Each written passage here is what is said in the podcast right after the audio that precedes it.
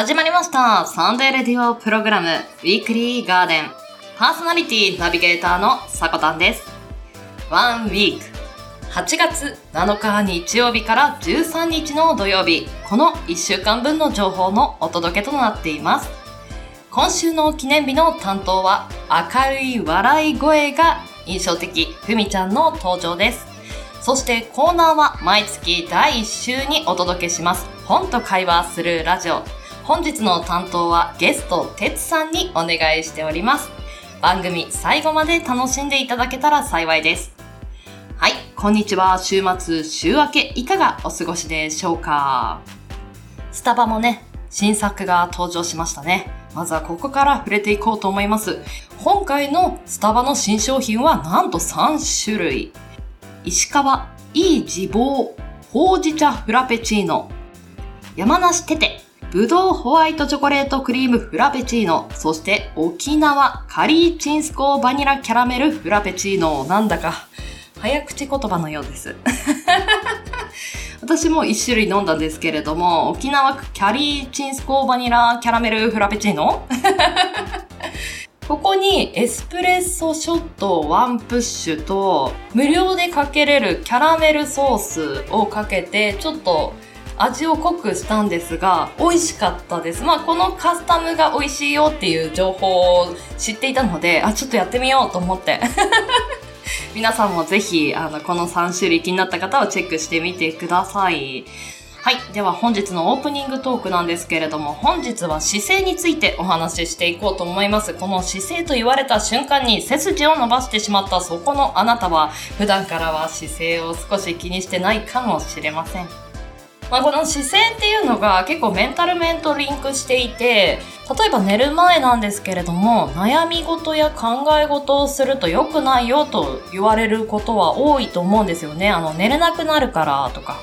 けど実はこれは姿勢もリンクしていて寝ている状態だとあのアクティブな考え方っていうよりもネガティブな考え方に陥りやすいそうです。まあ、この寝ているっていう状態ですと一番いいのはリラックスするのがいいとは思うんですが、まあ、もしねしっかり考えたいのであればシャキッと背筋を伸ばして座ってみたりあとは歩いたりというのがいいかもしれません。まあこの姿勢なんですが世界中で見ると日本人ってとても座ってる時間が長いそうです。で、この座ってる時間っていうのが姿勢が崩れてしまうポイントでもあるそうです。まあ座ってる時って結構意識をしていないと背筋が丸まってしまう。まあパソコン作業とかデスクワークをしている方は特に意識をしていないと気を抜くとね、そういった姿勢になってしまっていると思うんですが、それが日常的にも習慣づいてしまって立ち姿も少し背中が丸まってしまっているという方が多いそうです。少し聞いたんですけど、そういったお仕事をする前、まあ大学生とか、そういった時に社会人になってした方がいいよっていうような授業というかワークがあるんですけど、その中でも姿勢については取り上げられているそうです。へーって思ったんですけれども、なんか姿勢について教えてもらう授業なんてそこまでなかったので、まあ今ではそういう姿勢についても結構プッシュしているのが現状みたいですね。はい。皆さん姿勢正していますか？おうち時間が長くなると特に座っている時間っていうのも比較的長くなってしまうと思うので、ぜひぜひ自分で襟を正して背を伸ばしてリラックスする時間とは別だということを認識させるのもいいかもしれません。暑さにね、ちょっと負けて体丸まりがちなのかもしれませんが、集中力を上げていきましょう。では、毎週日曜日 AM10 時、今週の記念日を中心に週替わりのショートコーナーやゲストやコンテンツ、イベントなどをレコメンドするコーナー。そんなあなたの耳へ届ける30分程度のラジオ番組です。音声配信アプリスプーン、スタンド FM、インターネット視聴サービスのポッドキャスト、YouTube、様々なプラットフォームで配信中。提供はウィークリーガーデン制作部およびサコメン有志の提供でお届けしております。それでは今週もウィークリーガーデンオープン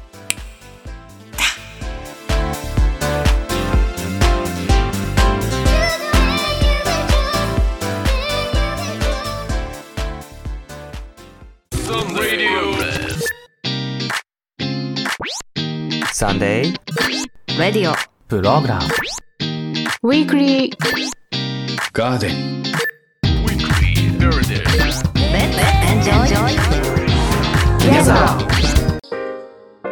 人生に花と緑を楽しむひとときを。ウィークリーガーデン。あなたが新たに知ったことも、誰かにとっては歴史あるもの。企業や団体それぞれの思いを記念日という形に残しありふれた毎日に彩りを。ウィークリーガーデンは毎週日曜日午前10時に各種音声サービスにて配信中。お便りは公式ツイッターおさこの部屋から募集中。日曜日はガーデンに集合。だ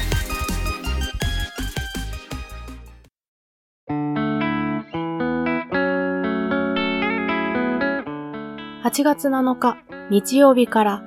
8月13日土曜日今週の記念日です。こちらは一般社団法人日本記念日協会のホームページに記載されている協会に登録された記念日を紹介していきます。今週全体の項目数は141項目でした。先週のサコネから引き継ぎまして担当はふみです。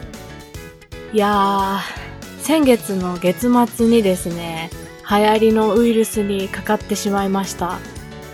なんとかこの収録までに回復したので、あの、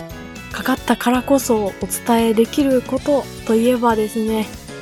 噂通り咳は長引きますし、喉は痛いしで、本当に喉を徹底的にやられてしまいました。当然外出はできないので、仕事にも影響が出てしまい、悔しい思いもしましたね。代わりに引き継いでくださった人、本当にありがとうございました。すいませんでした。目には見えないものを避けていかないといけないので、皆さんの中に不安はあるかと思いますが、できることを全力でやって、なんとか健康を死守しましょう。私は、かかる前まで、ちょっとたるんでしまっていたかもしれないなと反省して、気を引き締めて、手洗い、うがい、マスク、消毒しています。では改めまして今週の記念日を見ていきましょう。まずは本日8月7日日曜日の記念日です。協会が制定した記念日は19項目ありました。その中からレインボーリボンデーご紹介していきます。大阪府大阪市の辻尾由美子氏が制定。保護された犬、猫が亡くなるまで飼うことの大切さを伝え、保護された犬、猫の里親への譲渡が進むことを願う日。レインボーリボンとは、犬、猫と里親の関係を虹色のリボンで結びついた希望の架け橋に例えたもので、日付は8と7で、リボンの形の8と虹の七色の7を表している。うーん。虚勢をしていなかったためにどんどん増えてしまい、多頭飼育の問題を抱えているところなんていう話もあるんですが、だいぶ前の話になってしまうんですが、気になった広告あったんですよね。可愛らしい犬の写真に、その一目惚れ、迷惑です。の一文。コロナ禍でおうち時間が増えたことにより、ペットを飼う方っていうの増えたようです。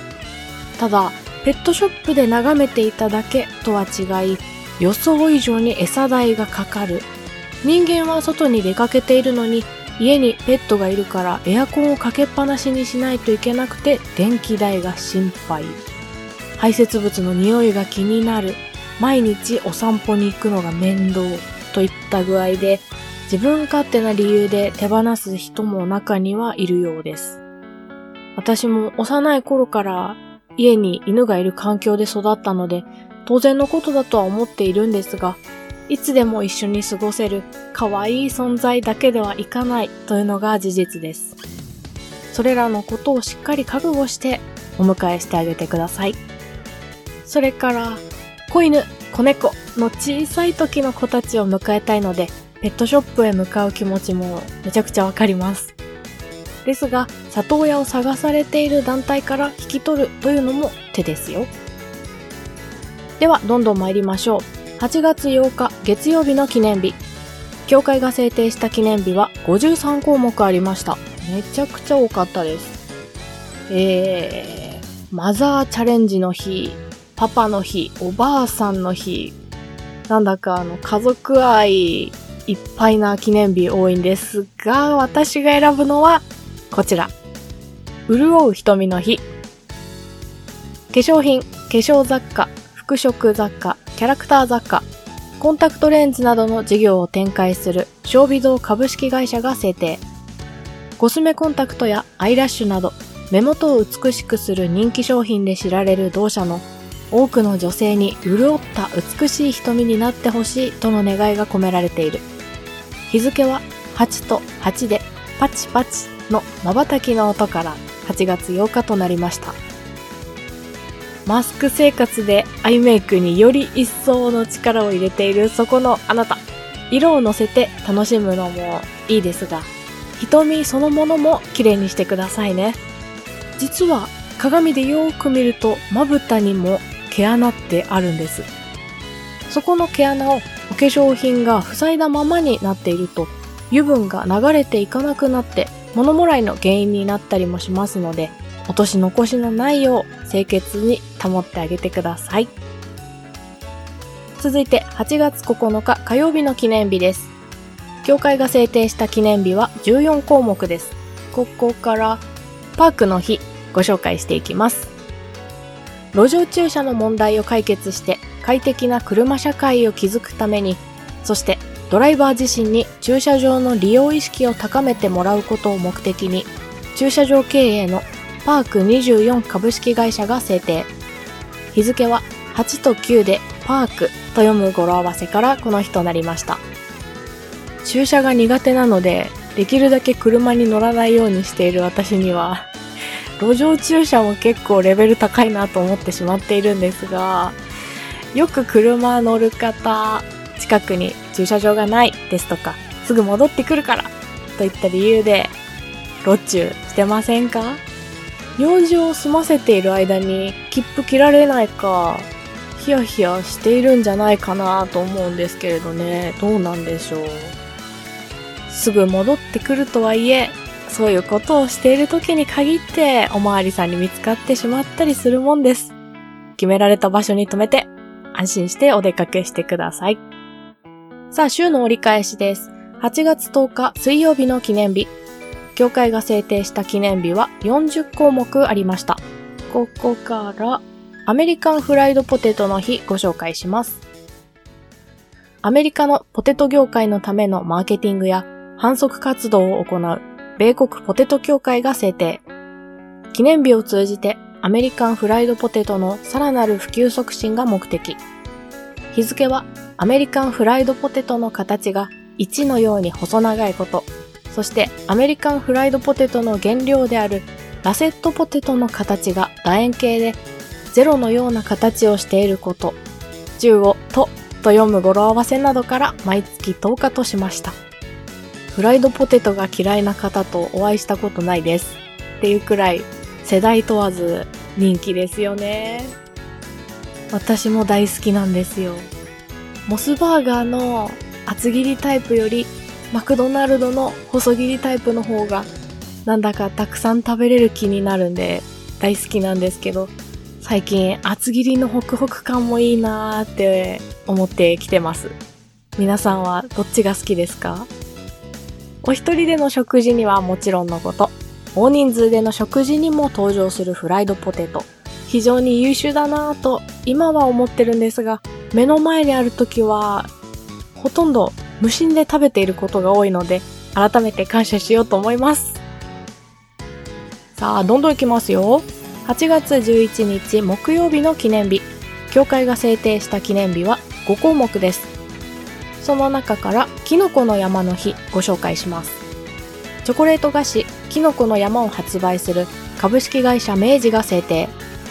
1975年に誕生した2種類のチョコレートとサクサクしたクラッカーの絶妙な食感が人気のきキノコの山をさらに多くの人に味わってもらうのが目的。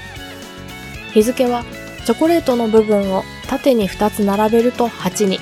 クラッカーの部分を2つ横に並べると11になることから、国民の祝日の山の日に合わせて、山の名前がつく商品に親しんでもらいたいということから8月11日となりました。またしてもどっち派ですかと問いたくなるような記念日をピックアップしました。キノコの山派の私は今回この週に担当できて非常に感動しております。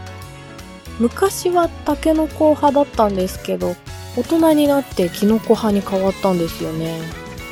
ちょっとしっとりめのタケノコの里よりサクサクのビスケットの方を好むようになりましたね。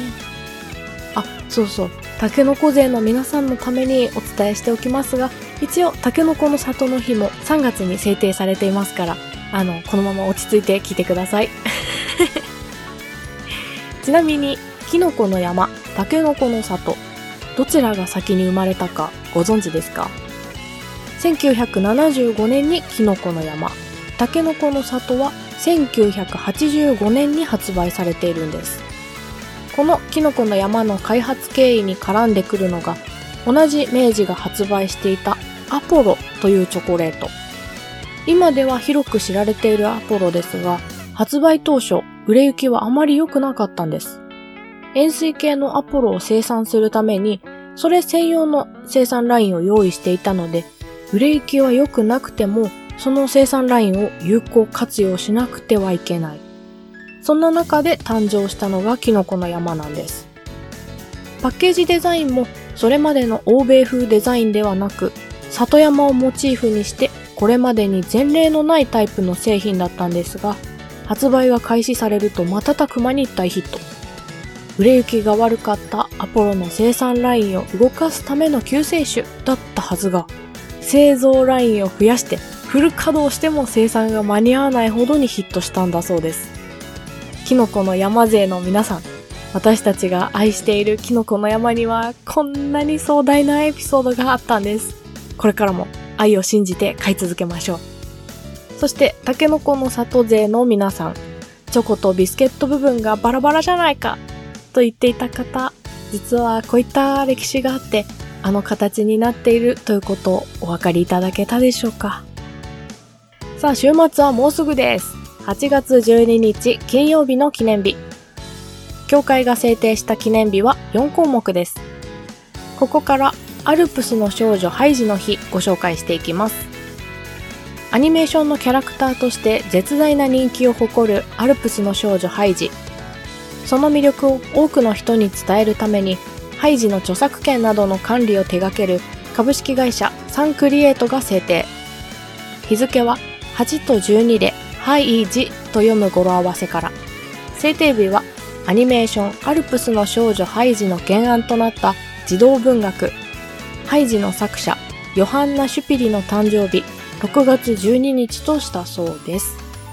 愛知県のひまか島という場所にですね、ハイジのブランコという名前のブランコがあります。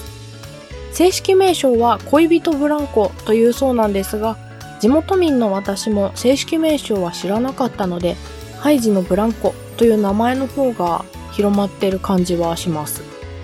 高台へ登り、海を目の前にして漕ぐブランコ。中心地の名古屋からは距離がありますが、愛知に来た際にお時間あればぜひ寄ってみてください。お天気のいい日はきっと素敵な写真も撮れると思います。週の最後です。8月13日土曜日の記念日。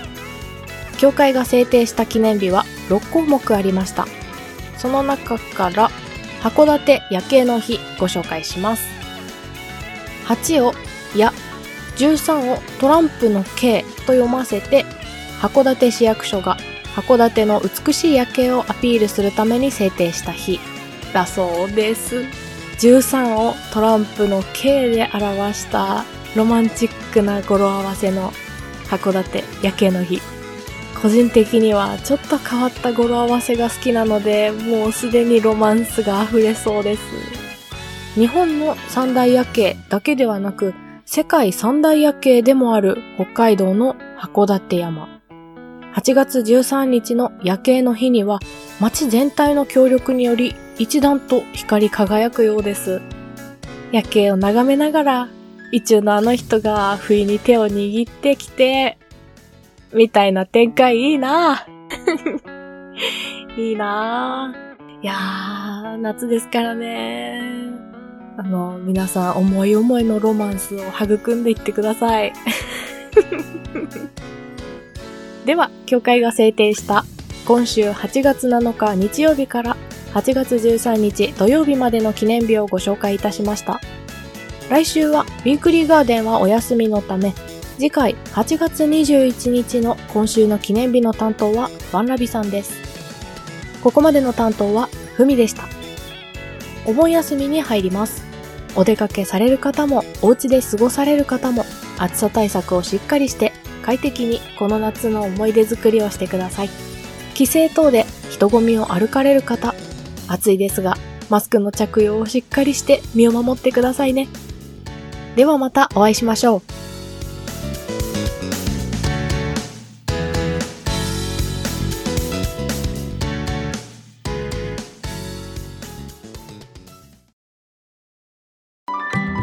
その探求心が大きな実りに。ウィークリーガーデン。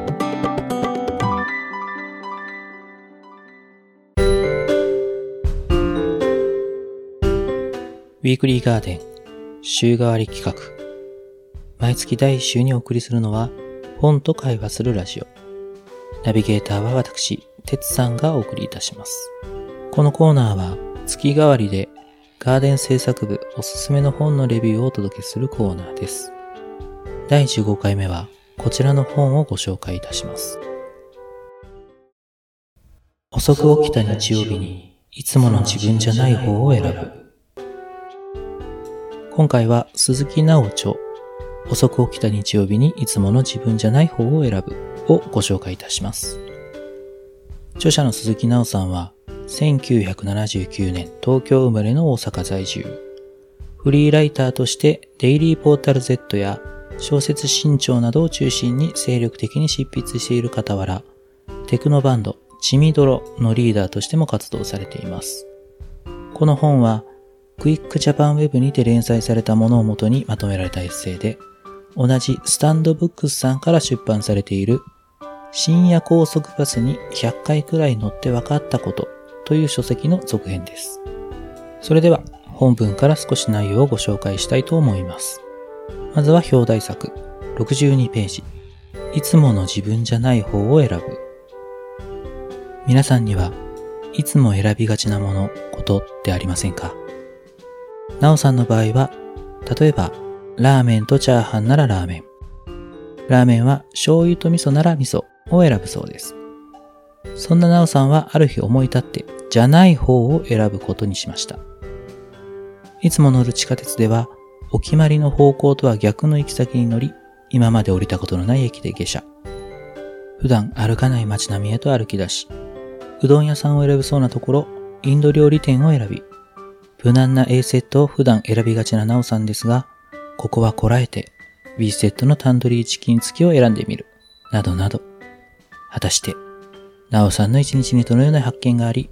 どのように終えるのでしょうか。続いて、151ページ。一軒の民宿を営むご夫婦だけが暮らす島。三重県志摩市横山へ。です。公益財団法人日本離島センターが発行する島ダスという辞典をめくってパッと出てきた島に行ってみようと思い立つ鈴木直さん。1700ページもある本を目を閉じて一呼吸。開くと、そこには横山島と書いてありました。直さんはまず、大阪から近鉄特急に乗り、賢島に向かいます。賢島は三重県の島半島の南側にある阿護湾に浮かぶ島。そこから横山島へ渡る船に乗り換えます。横山島では事前に予約した民宿へ。先代のオーナーが東南アジアの雰囲気を忘れられないとして、インドネシアのバリ島のようなムードでゆったり過ごせたそうです。本書には横山島で宿泊するための注意事項、tips も書いてあるので、興味のある方は行くまでに読んでおきたいですね。表紙にはこの本の紹介として、近所を歩き、人から話を聞き、一人考える。これが鈴木直流生活史とあります。生活史とは、広辞苑によると、生物の個体が発生、または出生してから生体となり死ぬまでの生活様式に注目した過程のことを指すそうです。鈴木直さんの知らない場所の知らないことがこうして本のネタになり、街の人々の等身大のその暮らしが直さんと交わることで少しクスッと、そして思わずその現場に向かいたくなる、そんな文章がこの本に詰まっているようです。人とは違った観点が登場しがちで、かつ様々な通り名があるらしい、そんな鈴木直さんの興味関心の一部が追体験できる、と言っても過言ではありません。暮らしにふと息が詰まってしまったら、どこかの日曜日、いつもの自分じゃない方、選んでみませんか？以上、第15回、本と会話するラジオで紹介しましたのは鈴木直著。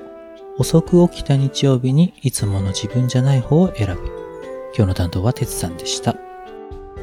いやーね、去年の冬なんですけれども、普段の哲さんなら絶対選ばないようなワインレッドのマフラーを思い切って買ったことがあったんですね。でなんでそんなことしたのかなって今にして思い直すと、やっぱりなんかこう日常にどっか閉塞感というか、そういうものを感じてて、パーッと思い切ったことをしたかったのかなと。今になったらそんな風に思いますね。遅く起きた日曜日にいつもの自分じゃない方を選ぶ。共感できる面白いタイトルだなとも思いました。それではまた来月お会いいたしましょう。良い本との出会いがありますように。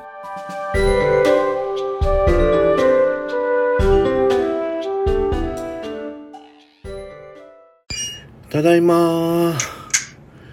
あ、毎日仕事仕事。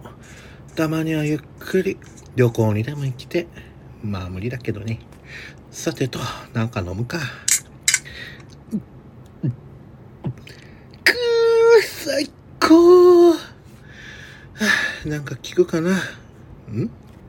両たこ焼き、沖縄、四ナラジオ。まあ、や、聞いてみっか。はい、さい、ぐせよ、中華なびら、ワンネ、両体便、ゆたしくねげ、さびら。ヨンナーラジオでは沖縄の情報番組風、ラジオ風配信をやっております。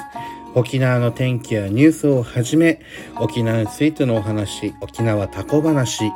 沖縄のことを楽しく学んでいく沖縄クイズ、そして皆様からいただいたトークテーマを紹介しております。毎週水曜21時、そして毎週土曜19時よりオンエア。皆さん、マッチョイビンドー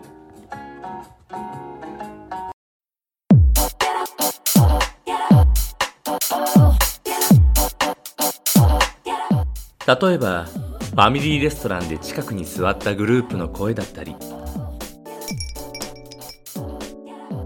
例えば電車やバスの中で楽しげに話す人の声だったり二人が織りなす普通の会話に聞き耳を立ててみませんか？誰かの声が聞きたい時にもどうぞお聞きください。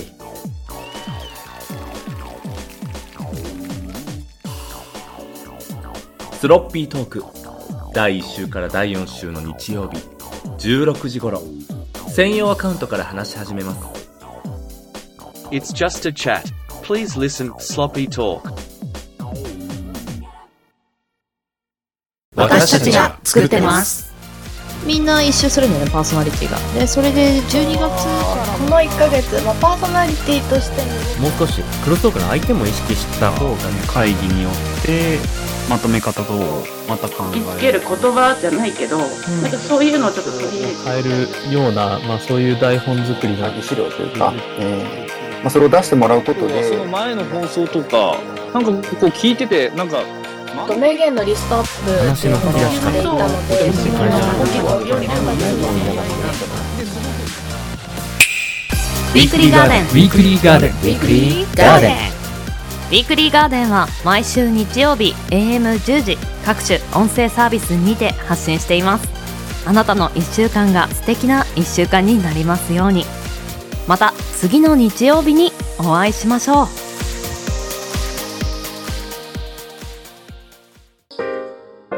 人生に花と緑を楽しむひとときを。ウィークリーガーデン。あなたが新たに知ったことも。誰かにとっては歴史あるもの。企業や団体それぞれの思いを記念日という形に残しありふれた毎日に彩りを。ウィークリーガーデンは毎週日曜日午前10時に各種音声サービスにて配信中。お便りは公式ツイッターおさこの部屋から募集中。日曜日はガーデンに集合。だ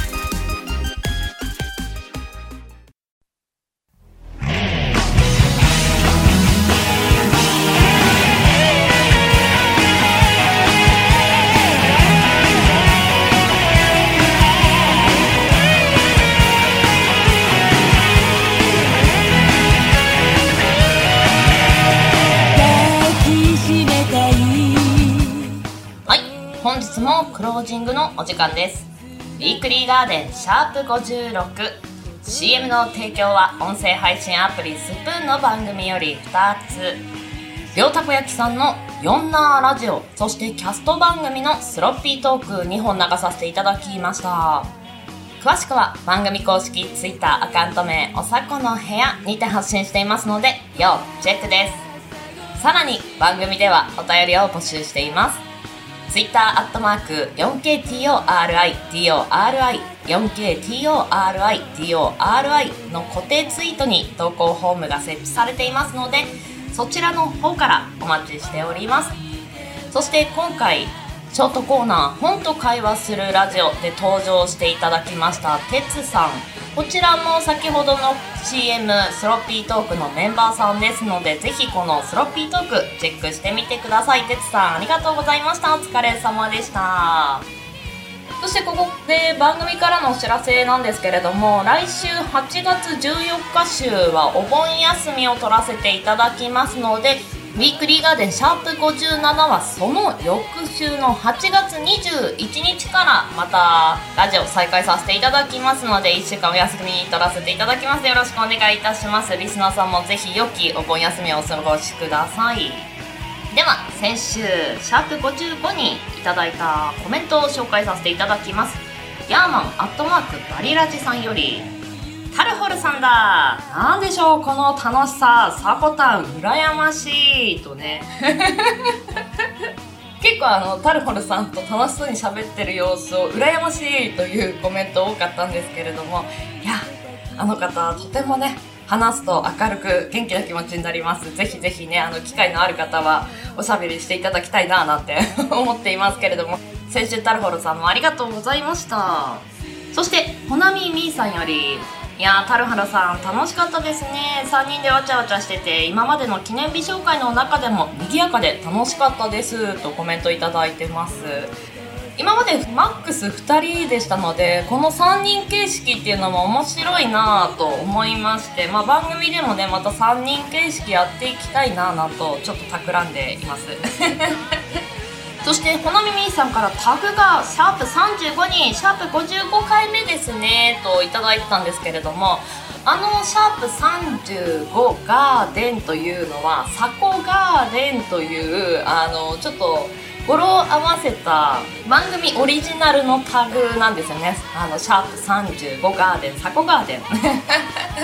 あの前回のシャープ55にはナンバリングを忘れていただけというところでした。ご指摘ありがとうございます。はい番組では随時コメントも募集しておりますのでぜひぜひご気軽にメッセージ送っていただいたらなと思います。よろしくお願いします。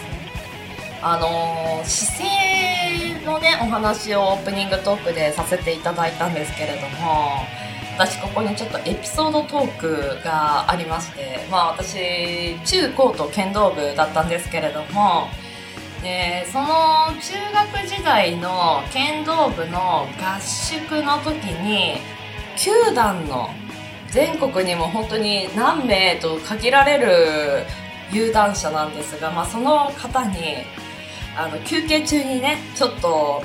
あんまりにも合宿が辛くて。で仲間内でやっぱりちょっと楽しい時間が欲しいなと思ってあの少しねおしゃべりがふざけすぎていたというかもうゴロゴロしながらみんなで談笑してたんですよね柔道部の畳のところででそうしたらその先生がたまたま通って「お前そんなんで強くなると思ってるのか?」みたいな言葉を投げられたことがありましてあの時からあ人前にいる時は姿勢を正していなければいけないのかもしれないなっていう思いをなんかねこの姿勢のお話をしてふと思い出してしまいました。そういったなんか人生においてちょっとピリッとするような言葉を投げかけてくれる人って大人になってからもなんかその言葉大事にしていきたいななんて思うんですけれども皆さんの中にそんなエピソードはありますでしょうか？まあ久しぶりに会うご親戚の方とかもお盆の間にはねいると思いますので親しき中にも礼儀ありという言葉をしっかり心の中に唱えて挨拶や姿勢はしっかりしていきたいですね。では人生に花と緑を楽しむひとときを。ここまでのお相手はさこたんです。この番組の提供はガーデン制作部およびサコメン有志の提供でお届けさせていただきました。皆さんよきウィークリーを。